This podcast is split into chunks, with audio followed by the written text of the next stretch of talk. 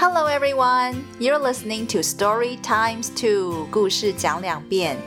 Here the stories will be read in both English and Mandarin. Hello, 我是阿妮，在这里我会把同一个故事用英文和中文各念一遍。Today I'll be reading Stand Tall, Molly Lou Melon. 今天要念的故事是茉莉的人际成长绘本系列的《 别人笑我怎么办？这个系列的绘本是由小宇宙文化出版。In this version, one or few sentences will be read in English first, then Mandarin. 现在听的这个版本是几句英文、几句中文的念法。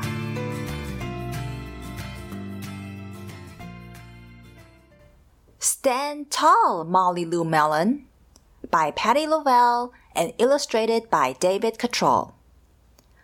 Molly Lou Melon stood just taller than her dog and was the shortest girl in the first grade. She didn't mind.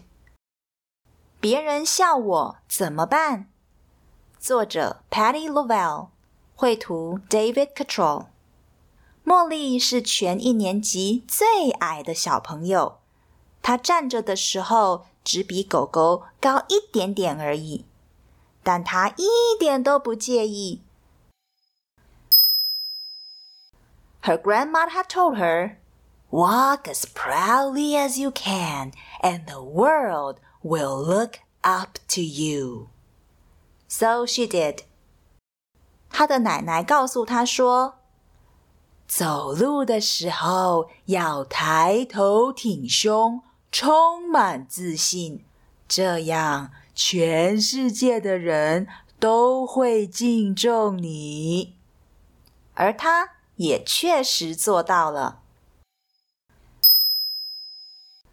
Molly Lou Melon had buck teeth that stuck out so far she could stack pennies on them. She didn't mind. 茉莉有着大大的龅牙。 他的龅牙大到都从嘴巴里凸出来了。他如果把头扬起来，下巴抬高，甚至还可以在龅牙上面叠一层高高的硬币呢。但他一点都不介意。Her grandma had told her, "Smile big." and the world will smile right alongside you. So she did. 她的奶奶告诉她说：“要露出大大的笑容，这样全世界的人都会跟你一起微笑。”而她也确实做到了。 Molly Lou Melon had a voice that sounded like a bullfrog being squeezed by a boa constrictor. She didn't mind. 茉莉的声音听起来像是一只被大蟒蛇缠住的牛蛙，但她一点都不介意。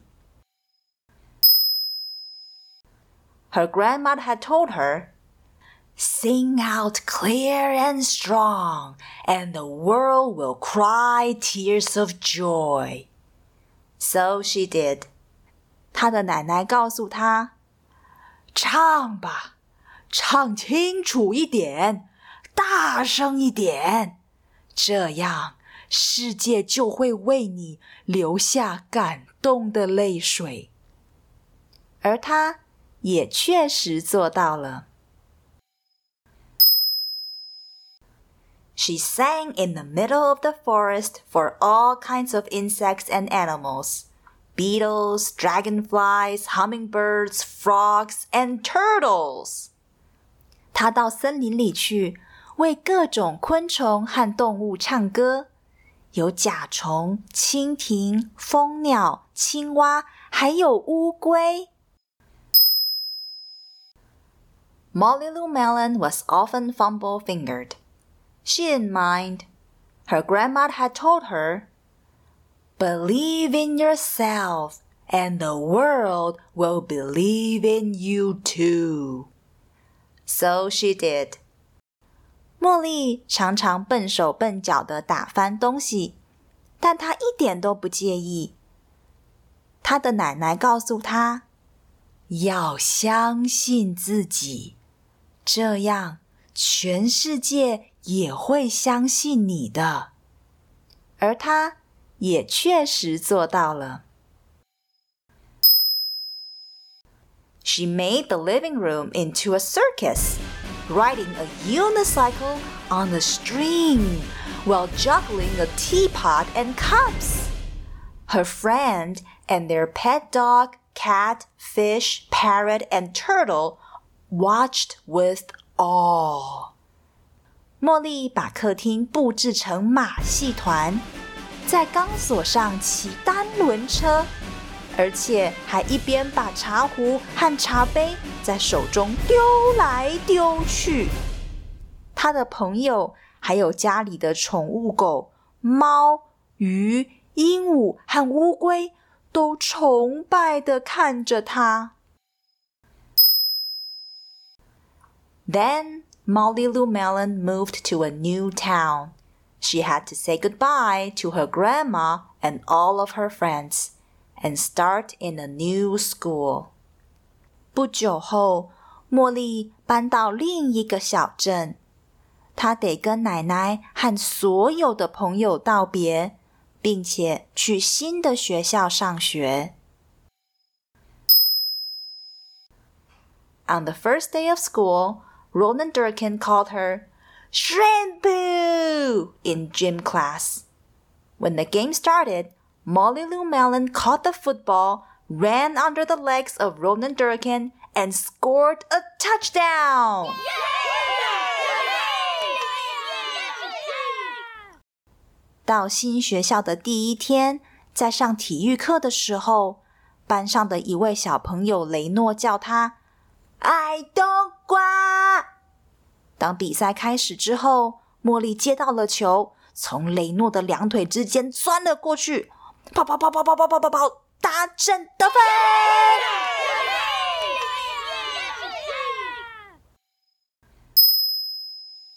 All the children thought, "Wow, she's good." And Ronan Durkin felt very foolish. 所有的同学都想：“哇，茉莉好厉害哟、哦！”而雷诺呢，他觉得啊，好糗哦。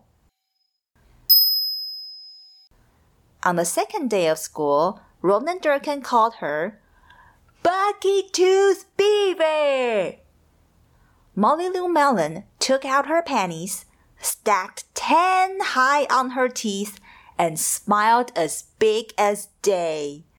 到新学校的第二天，雷诺叫他大龅牙海狸。茉莉拿出她的硬币，把十个硬币叠在他的龅牙上，露出大大的微笑。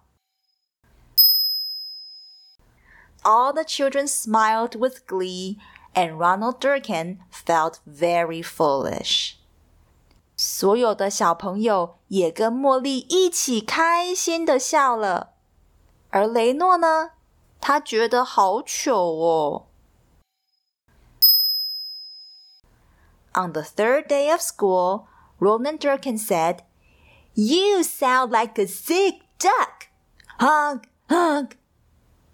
Molly Lou Melon sang out a so clear and strong that it made Roland Durkin somersault backwards, hit his head, and have to go to the nurse.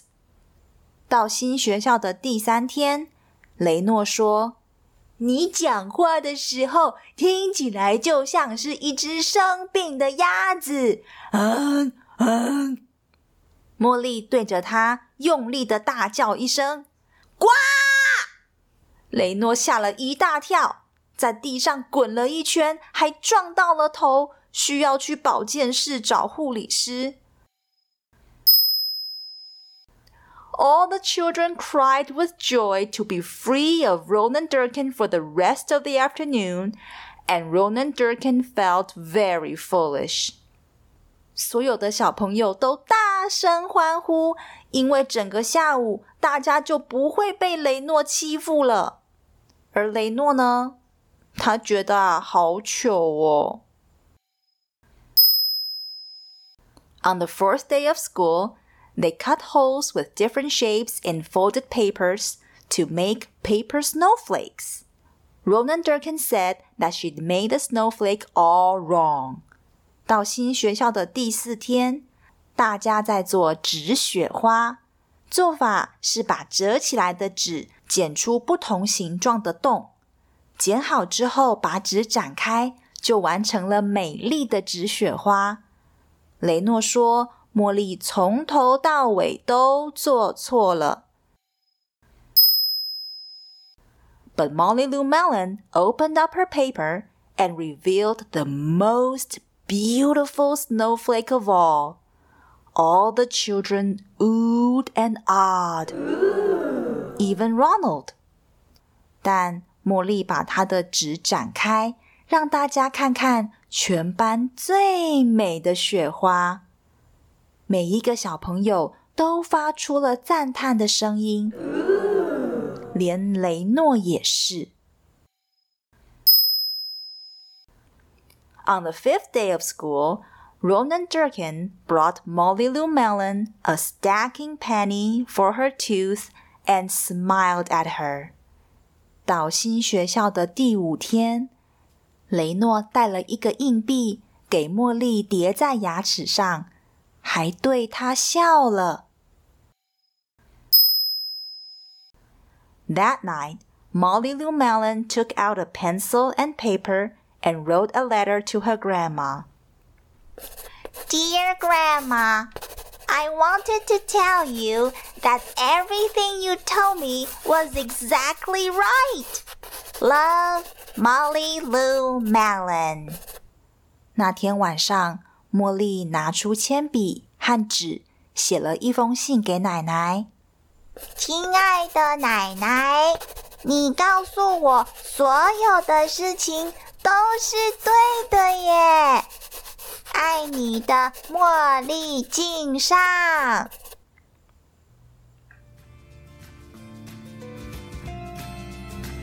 今天的故事就讲到这里。如果有任何想跟阿尼说的话，或是有想听的故事，请到“故事讲两遍”的脸书粉丝团留言。感谢收听。That's all for today. If you'd like to leave me a message, please visit our Facebook page, Keywords Story X Two. Thanks for listening. Bye.